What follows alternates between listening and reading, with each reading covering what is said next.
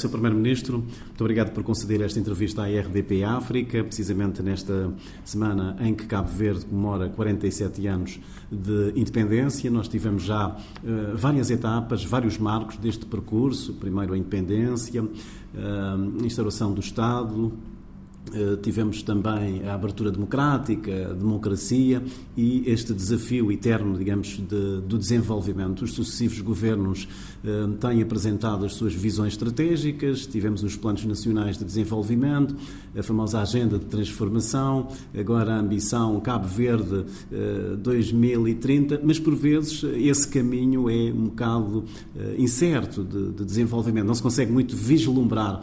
Perguntava-lhe em que troço desse percurso é que Cabo Verde se encontra no que diz respeito ao seu desenvolvimento? Eh, em primeiro lugar, eh, Cabo Verde é uma nação. Eh, muito antes de ter sido um país independente, nós temos mais de cinco séculos e meio de história de existência que acabou por formatar aquilo que nós somos hoje, a nossa identidade, a nossa cultura. E temos uma diáspora muito grande, o que faz com que sejamos muito mais do que os 500 mil, cerca de 500 mil cabo-verdianos residentes, somos muito mais do que as 10 ilhas. E a resiliência da, da nação é, é antiga. Uh, nós ultrapassamos várias fases, adversidades, muitas adversidades transformadas em soluções. Repare, Cabo Verde foi um país colonizado durante 500 anos. Uh, conquistamos a independência. Uh, tivemos um período de 15 anos de regime de partido único. Uh, conquistamos a liberdade e a democracia. Cabo Verde hoje é uma referência da democracia uh, no, no, mundo.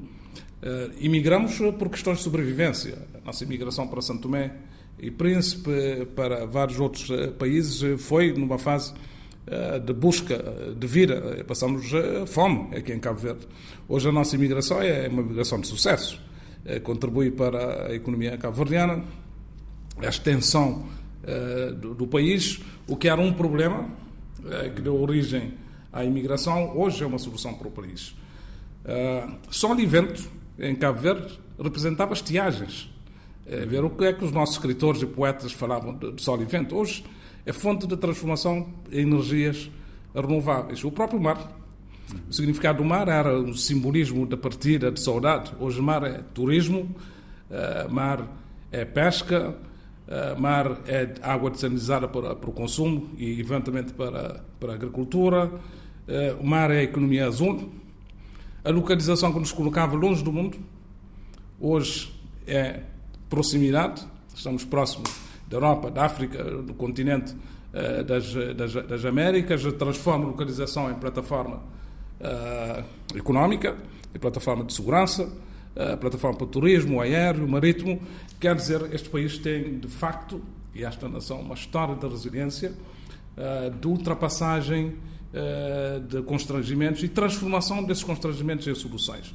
Até chegarmos ao ponto que nós temos hoje, o que faz com que, mesmo em situações de, de crises, várias crises que o país tem eh, atravessado, temos, os cabo têm dado um bom, bom combate, porque no nosso DNA há toda esta acumulação uh, de lutar contra adversidades. Uh, as eh, alterações climáticas, um país extremamente exposto à seca, mas uhum.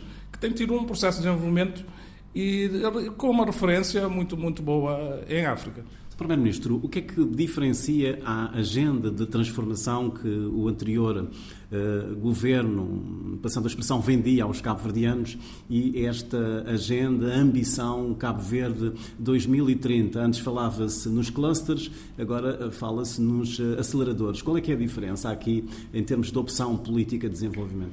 Uh, primeiro porque os momentos são, são diferentes.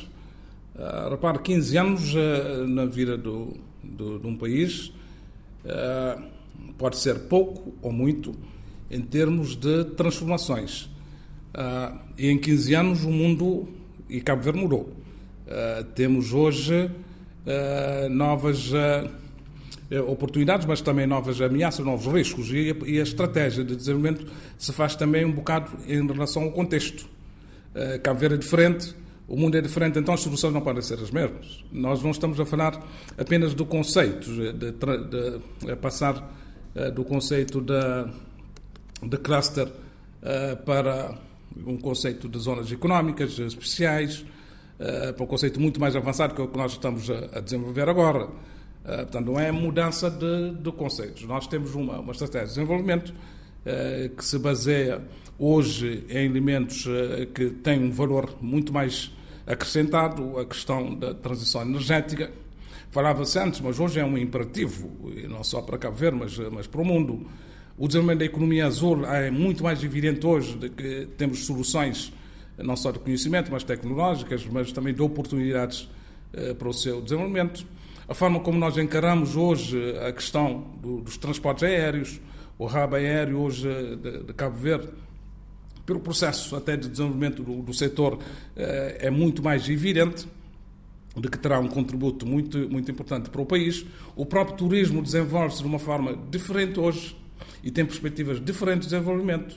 Eh, mas falava-se do turismo há uns 30 anos atrás. O turismo há 30 anos atrás não é o mesmo do turismo de hoje, não é o mesmo do turismo da manhã. Portanto, é toda esta envolvência é que faz com que as soluções também sejam, sejam diferentes, as opções sejam diferentes, às vezes até pensando que estamos a falar da mesma coisa, mas os conteúdos são, são diferentes as perspectivas eh, são diferentes, o contexto externo e interno é, é diferente. Isso é que diferencia, eh, de facto, as, as agendas. Santos estava a falar na questão da, da, resiliência de Cabo Verde ser um país um, resiliente, falou também na questão da, da fome.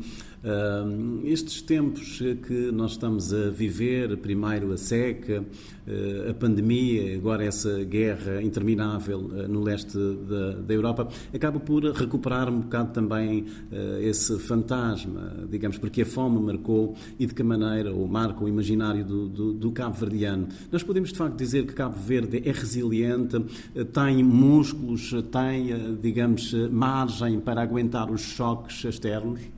Tem, tem estado a aguentar. Repare, nos últimos anos, eh, nós estamos a falar de, agora os anos mais recentes, 2016 até agora, uh, temos sido confrontados por choques externos muito fortes. Uh, a começar pela seca, e, não estou a falar de qualquer seca, são as secas severas dos últimos 37 anos, com impacto muito forte. o país resistiu bem, o governo introduziu medidas de mitigação, mas os próprios agricultores, a própria sociedade, têm uma reação relativamente a isso. É porque nós, a nossa convivência com as mudanças climáticas é uma convivência secular. E, e sempre criamos condições de dar, de dar respostas. Agora temos que dar respostas muito mais eh, resilientes, eh, por isso também que os contextos obrigam a fazer essas alterações. E, e hoje a nossa opção, por exemplo, relativamente à estratégia de água, é para estarmos menos dependentes de um único fator, que é a chuva. Mas há anos que se fala uh, nesta imperialização uh, da, da, agricultura, uma agricultura moderna, portanto está a demorar a chegar. Não, falar é, pode-se falar sempre, né? desde que Cabo Verde existiu, fala-se da agricultura. É, é sempre o mesmo processo. É que as opções de hoje não são as opções de ontem. E, e, indo da, para o centro da questão, por exemplo, que tem a ver com as alterações climáticas e com a questão da, da, seca, a viabilização da agricultura aqui em Cabo Verde passa pela viabilização da questão da água. Eh, por isso, de uma forma muito pragmática e também porque hoje as tecnologias estão muito mais acessíveis e estão muito mais disponíveis eh, do que há 20 anos atrás, nós estamos a apostar na dessalinização eh, da água salobra, dessalinização de água do, do mar, eh, da, de um grande reforço da rega gota a gota para que haja maior eficiência no consumo de água, a reutilização de águas residuais seguras, para além das águas subterrâneas, temos um leque de soluções que tornem o país mais mais, mais resiliente. Eh, na transição energética é a mesma coisa. Mas esse confronto entre barragens, água eh, desalinizada para, para a agricultura é, tem que vir apenas com opções dos, dos governos ou é aqui uma, uma disputa ideológica? Não, não é, não é ideológica. Repare, nós aquilo que nós criticamos é que houve excesso de investimentos em barragens. Eh, num país que chove pouco. Barragem é para, para fazer o quê? Para reter água. E para, para ver água tem que haver chuva. E quando não há chuva, o que é que acontece é que a barragem depois entra em, em, em problemas de assoreamento. E desassorear uma barragem, eh, às vezes, é um custo quase idêntico à construção de uma, de uma barragem. Eh, não digo que se não, não se pudesse construir uma, duas ou três barragens. Agora, construir em, em número e, e, e, em condições industriais e com volumes de investimentos extremamente elevados, mais de 5 milhões de contos, não é solução. Aliás, não é recomendável, e, e na altura já não era recomendável, a construção de quantidade de barragens num país tem problema da aridez. Mas a opção do governo uh, está a começar a dar resultados. Lembro-me que há um financiamento da Hungria em 35 milhões de euros, já começou a ser implementado? Sim, todo o processo, sim. Nós estamos a falar de finais de 2019 até agora. Portanto, todo o processo da montagem financeira, uh, depois montagem técnica, até aquisição dos, dos processos de sinalizadores, uh, está, está em curso. Essa é uma, é uma, é uma das vias a tentar conviver com as barragens que existem e, na medida do possível, aquilo que é possível ser rentabilizado, rentabiliza-se, mas diversificar outras fontes para não ficarmos nessa, nessa dependência uh, de, um único, de um único setor de fornecimento de, fornecimento de água. Uh, e a agricultura é um dos pontos apenas. Depois temos a questão da energia. Uh, sendo um país fortemente dependente da de importação de combustíveis fósseis, hoje é muito mais evidente também de que temos que acelerar o processo da transição energética para reduzirmos essa dependência.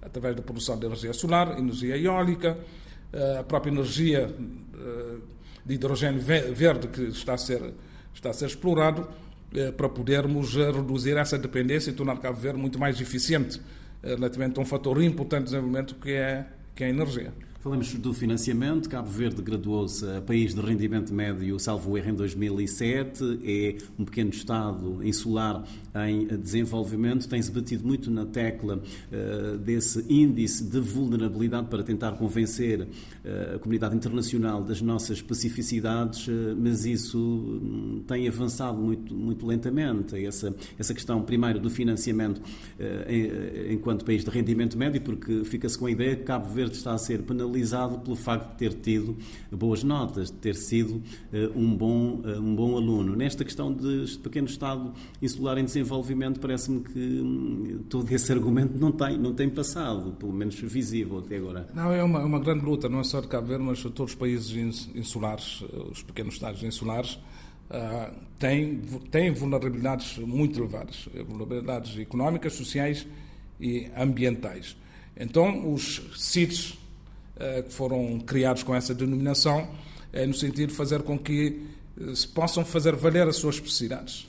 Não é igual ilhas, arquipélagos e continente. Eu dou um exemplo, por exemplo, a nível da CDO.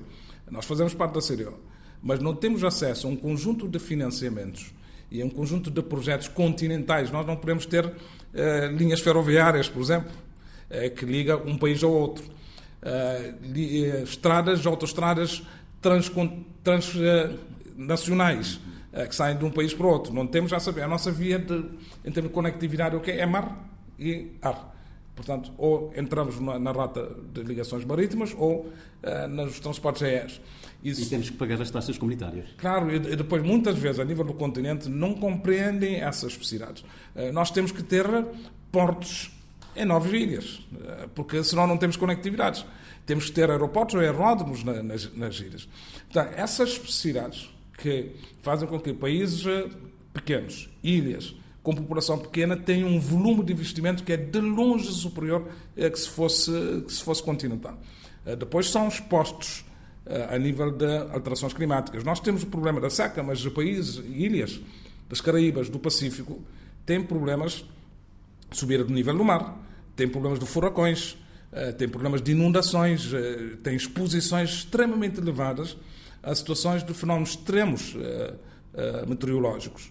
Então, todas essas condições fazem com que continuemos a lutar, e já há avanços importantes, porque mesmo a nível das Nações Unidas há uma decisão do secretário-geral das Nações Unidas de criar uma equipa que já está a trabalhar, uma comissão, para a definição do índice de vulnerabilidade multidimensional, eh, que é para levar em conta não só o PIB per capita, a população e a produção, mas levar em conta todas essas vulnerabilidades para que eh, esses países possam ser tratados de uma forma diferenciada, quer no acesso a recursos eh, ao financiamento, quer na valorização do seu esforço de, de desenvolvimento, quer relativamente aos financiamentos concessionais, em termos de, em termos de empréstimos, quer nas condições também diferenciadas relativamente a apoios a processos de exposição a choques externos e, e, e as, as, mudanças climáticas. Portanto, está a, a, fazer o seu caminho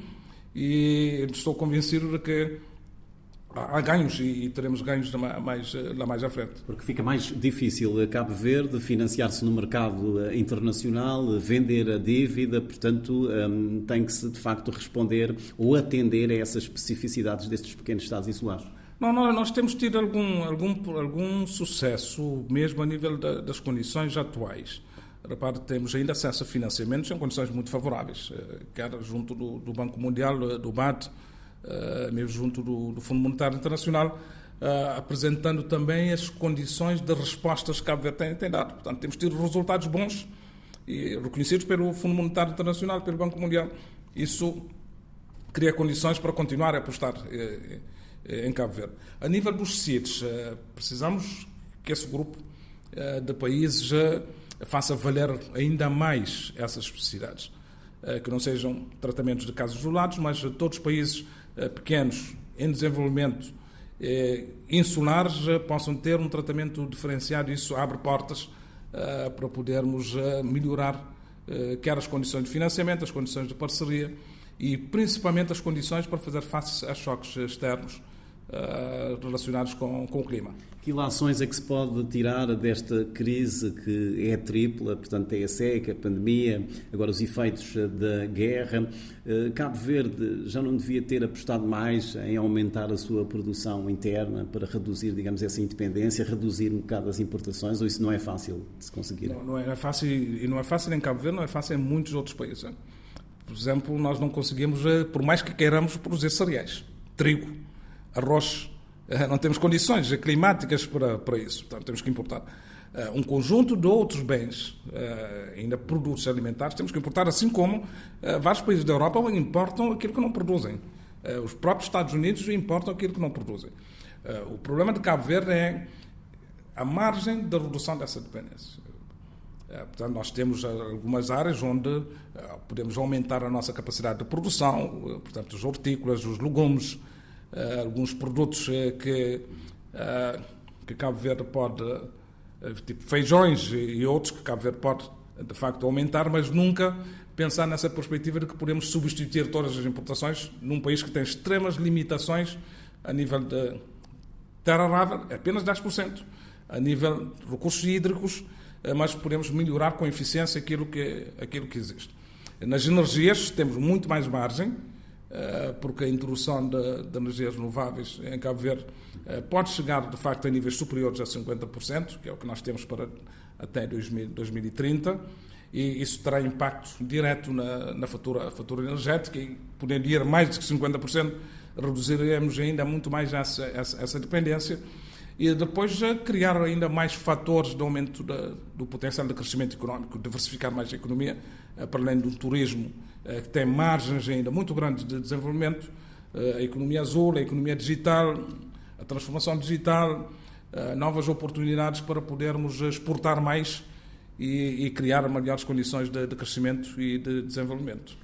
Sr. Primeiro-Ministro, na noite eleitoral de, de março, um, quando uh, fez o seu uh, discurso de, de, vitória e anunciou, digamos, as uh, prioridades da, governação, desde logo a eliminação da pobreza extrema, da pobreza absoluta, a redução e aumento do, do desemprego, passava-lhe pela cabeça que estaria hoje a declarar situação de emergência económica e social? Uh, não porque, rapaz, assim como não, não passou pela cabeça de nenhum, nenhum país. Não? É, aquilo que nós temos hoje, primeiro, a pandemia, uh, não estava prevista, uh, nenhum país já estava uh, 100% preparado para, para, esse, para esse choque e teve um impacto brutal a nível da contração económica global. Mas as eleições aconteceram em plena pandemia. Não, não tínhamos ainda esse, esse, esse impacto, particularmente o impacto global quer dizer, acontece no mundo, afeta Cabo Verde. Muito menos eh, agora a crise na, derivada da guerra, da guerra na Ucrânia, tem também um impacto brutal, eh, está a provocar contração económica a nível mundial, um disparar, disparar de inflação para níveis inimagináveis há pouco, há uns anos atrás. É claro que isso afeta uma economia como, como Cabo Verde e altera todos os pressupostos que nós tínhamos há, há, há, um ano ou há dois anos, há dois anos atrás. E é por isso que tivemos que reforçar também todas as condições, os meios, as prioridades, os esforços, a própria energia para fazer face a situações de emergência. Portanto, a pandemia e esta guerra na, na, Ucrânia, acumulando ainda com os efeitos, os efeitos da os efeitos da seca, mas as respostas têm sido, têm sido dadas e, e estou convencido de que iremos ultrapassar esta fase mais difícil. Muita gente achou exagerada eh, essa definição de prioridades, eh, uma vez que já estávamos eh, em plena pandemia, de eliminar a pobreza extrema, reduzir a pobreza absoluta, até porque a pandemia veio fazer Cabo Verde regredir, pelo menos ao nível da, da, da pobreza. Mantém ainda essa, essa meta de eliminar a pobreza extrema? Não, mantemos, repare, nós não podemos ficar apenas adstritos a situações de gestão de contingências e de emergência. Temos que ter o foco uh, para frente. Uh, estou a falar numa perspectiva de médio e longo prazo. 2026, 2030, uh, o país tem que, mesmo nessas condições, tem que se focar uh, na sua estratégia de desenvolvimento em mudanças estruturais, não só a nível de reformas, mas nas condições. E hoje, não é só Cabo Verde a dizer, os nossos parceiros também estão convergentes uh, na necessidade de se reduzir de uma forma significativa o nível da pobreza extrema. E este é um desafio não só de Cabo Verde, mas do mundo em desenvolvimento. Uh, repare que a pandemia e a situação desta guerra acabou por agravar a situação da pobreza. E pobreza e desigualdade geram uma série de outros fatores uh, muito complicados que podem afetar o próprio processo de crescimento do, dos países. Daí que é é uma prioridade e abordar a pobreza extrema nas suas várias vertentes. Não é só um problema de rendimento, mas um problema de acesso uh, à educação uh, e de eliminação, de redução ou cortar o ciclo vicioso da pobreza. Portanto, é pensar no futuro, que as, as crianças não sejam os próximos, próximos pobres. Para isso, tem que ter acesso à educação. Uh, e é nisso que nós temos estado, estado a trabalhar com a gratuitidade do sistema de ensino com a universalização do ensino, do ensino pré-escolar, o acesso à saúde, uh, com particular incidência às famílias mais pobres, por isso que nós uh, isentamos as taxas moderadoras de, de, saúde, o acesso à habitação e habitabilidade em condições que também façam com que as pessoas tenham o mínimo de dignidade de vida, porque isso repercute também no nível da, no nível da, da pobreza, o acesso a cuidados, uh, um conjunto de medidas de inclusão produtiva para as pessoas terem acesso não só às transferências, mas mas a produção é dentro dessa abordagem integrada que nós estamos a trabalhar eh, para podermos eh, eliminar a pobreza extrema e reduzir eh, a pobreza absoluta no horizonte 2026-2030. E como estamos em matéria de reforma do, do Estado, quis avançar com a regionalização, portanto, morreu na praia. Uh, e agora, uh, o que é que está previsto para essa reforma do, do Estado? Uh, ao nível da administração pública, tem havido muitas, muitas críticas de que continua a partidarização. Ainda há dias falamos com o Presidente da República, que também acentua que ah, a partidarização acaba por ser um dos grandes entraves desse processo de desenvolvimento. Como é que estamos em matéria de reformas do Estado? A partidarização é, é preciso que haja primeiro, um compromisso, uma consciência geral. Eu tenho dito isso várias vezes, eh, de uma forma muito clara, eh, de que uma coisa é missão de serviço público, que todos os funcionários públicos, dirigentes da administração, estão obrigados. Outra coisa é qualquer agenda partidária que possam ter. Enquanto homens e mulheres livres, podem ter as suas preferências partidárias. Agora, quando entrarem pela porta dentro da administração, que deixem as camisolas dos seus partidos à porta. Isso muitas vezes não acontece. Não é um problema do governo ou da administração. Há um problema, de facto, eh, da forma como os partidos políticos muitas vezes se posicionam em ganhar vantagens eh, estando metido dentro da administração para influenciar a própria administração, eh, muitas vezes, às vezes, até para criar problemas. Portanto, isto precisa ser, ser ultrapassado. Mas acha que isso se contornava com o concurso? Não, não se contorna com o concurso eh, parte do princípio que o concurso resolve o problema. Se a pessoa já vai com isso na cabeça, mesmo resultando do concurso, vai e faz, não é? Eh, o problema é da atitude. Eh, a atitude de serviço público não se cria e não se elimina com concursos. É com uma consciencialização, é com um comprometimento é com um processo de avaliação para que as pessoas saibam, desde o mais alto dirigente ao servidor eh, mais baixo, eh, que tem um único propósito, que é servir o país e ter um desempenho profissional. No dia em que isso for de facto generalizado, eh, estaremos a dar um passo importante. Depois, na administração pública, temos a transformação digital importante e estamos a apostar fortemente para aumentar o número de serviços online que possam reduzir a parte presencial, dar maior qualidade de serviço com segurança aos, aos, aos, aos cidadãos, maior proximidade de, de, serviços, que a qualidade de serviço, por exemplo, é, é na praia e, e, na Brava não seja tão diferenciado por causa da qualificação dos, dos servidores públicos e a digitalização pode uniformizar esses, esses serviços. Eh, temos eh, alguns bons exemplos a nível também da, da imigração, eh, da, do, do, portal consular hoje, que reduziu de uma forma significativa o tempo de emissão de passaportes, de, de documentos de procurações, uma série de documentação que os nossos imigrantes têm, têm necessidade, particularmente em Portugal, e toda essa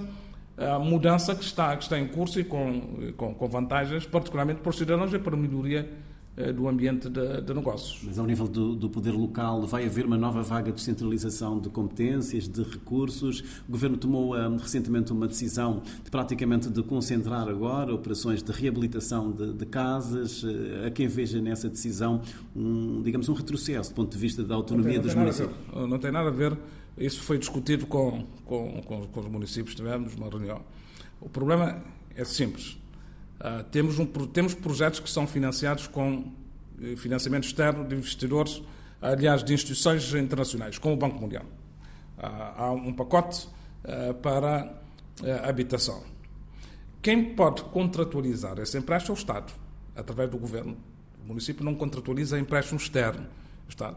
E ao contratualizar, o próprio Banco Mundial e qualquer outra instituição financeira internacional estabelece alguns critérios. Portanto, isso não entronca na cooperação descentralizada? Não, não tem nada a ver. O, o problema é que a habitação é feita em algum sítio, não é? não é no ar, não é no país abstrato, é, é, é, nos, é nos territórios. A relação do Estado com o financiador é através do governo, do Estado com o Banco Mundial.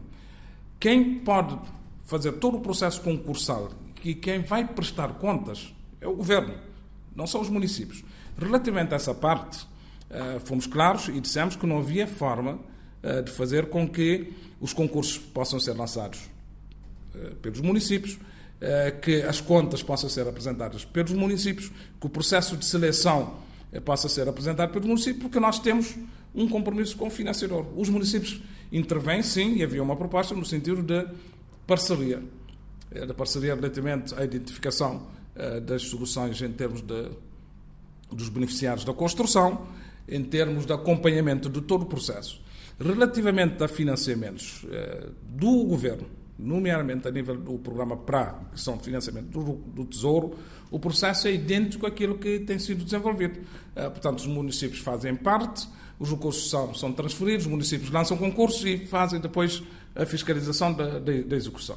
Estamos aqui perante um problema de comunicação, como está a Não é de comunicação, é um problema de não querer compreender os processos, porque foi, eh, de facto, discutido no encontro que nós tivemos com, eh, com os municípios e alguns que resistem e pensam que é possível eh, transferir responsabilidades que é do governo junto do Banco Mundial para os municípios. Isso não é possível e nenhum financiador aceita isso e nunca aconteceu. E, é ver o programa Casa para Todos, como é que foi feito, não é? é? Foi, foram os municípios é que fizeram a contratualização de empréstimo? Foram os municípios é que lançaram o concurso para o programa para, todos ou foi o governo? Porque havia um financeiro externo eh, e com essa relação com o financeiro externo, quem de facto representa o Estado é, é, o, é o governo. Falamos muito sobre desenvolvimento nesta entrevista, mas há um fator que é crítico, que tem que ver com a segurança. Tem havido alguns casos de violência urbana, alguma insegurança, alguma hum, criminalidade, eu diria, eh, violenta. Para além dessas operações de repressão, o que é que se pode fazer, de facto, para conter esta situação? Temos tido evoluções eh, positivas a nível de segurança. De vez em quando temos picos, isso não quer dizer que o programa desaparece. Desaparece. Uh, há problemas de, de insegurança urbana, uh, uma violência, e nota-se na, na, cidade da Praia, e há alguns momentos de pico, depois há momentos de alguma calmia, Isso tem que ser gerido e é nesse sentido que temos estado a reforçar as operações especiais.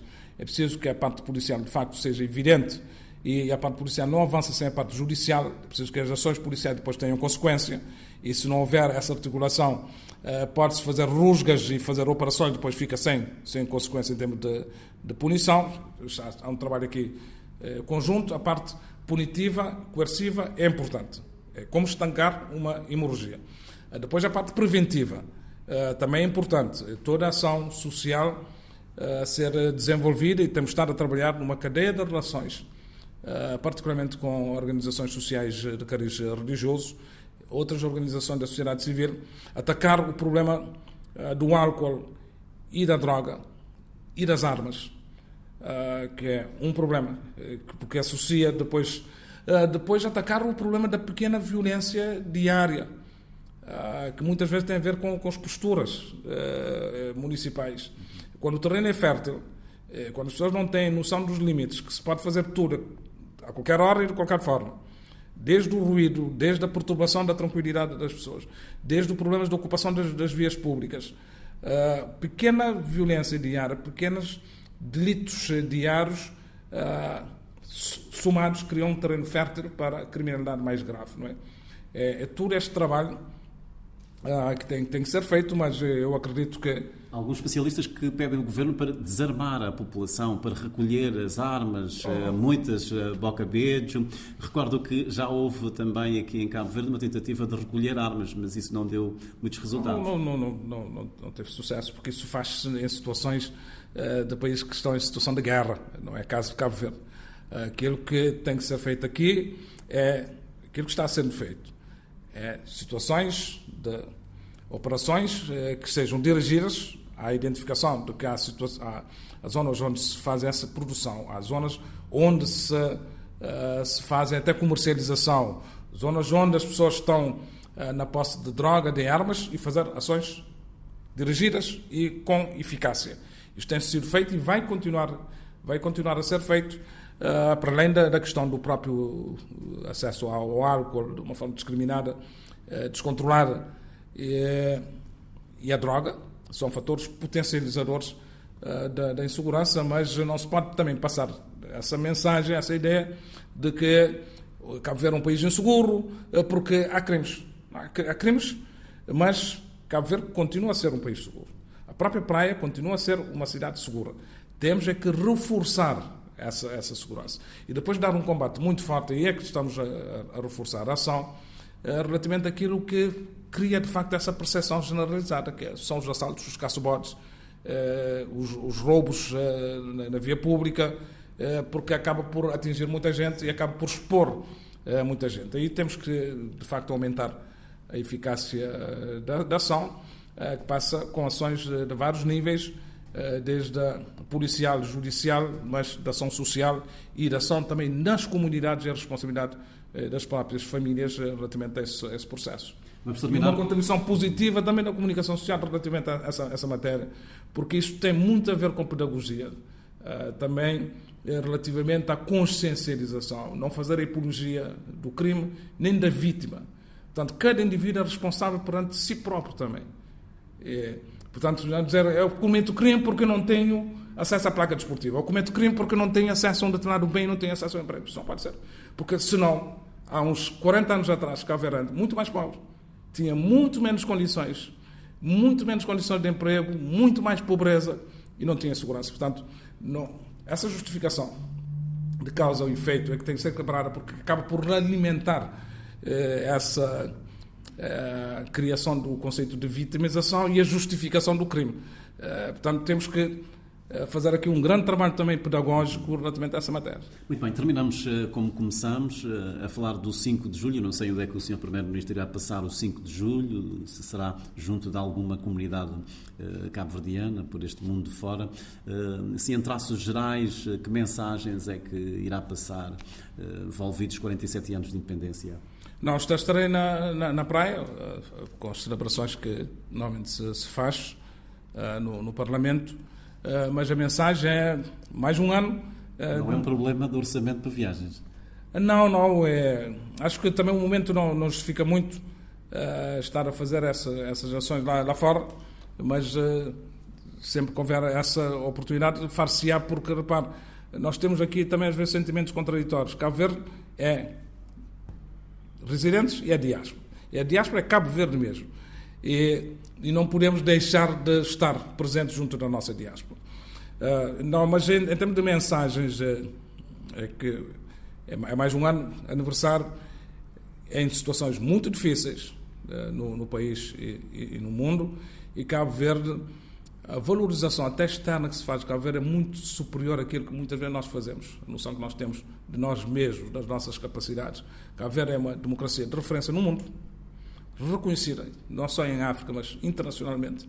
É reconhecido como um país uh, resiliente, é reconhecido como um país que produz resultados junto das instituições eh, financeiras internacionais. É reconhecido como um país com dinamismo uh, económico, apesar de problemas.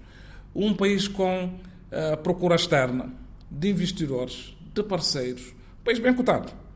Uh, tem os seus problemas? Tem.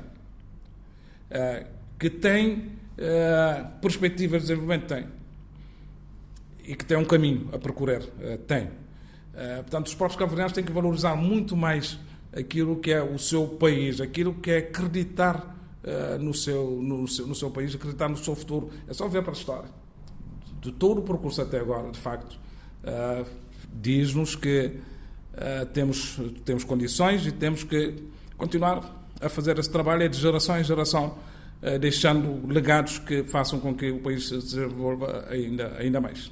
Muito bem, muito obrigado então ao Sr. Primeiro-Ministro de Cabo Verde, Dr. Ulisses Correia Silva, por esta entrevista à IRDP África. Muito obrigado, prazer.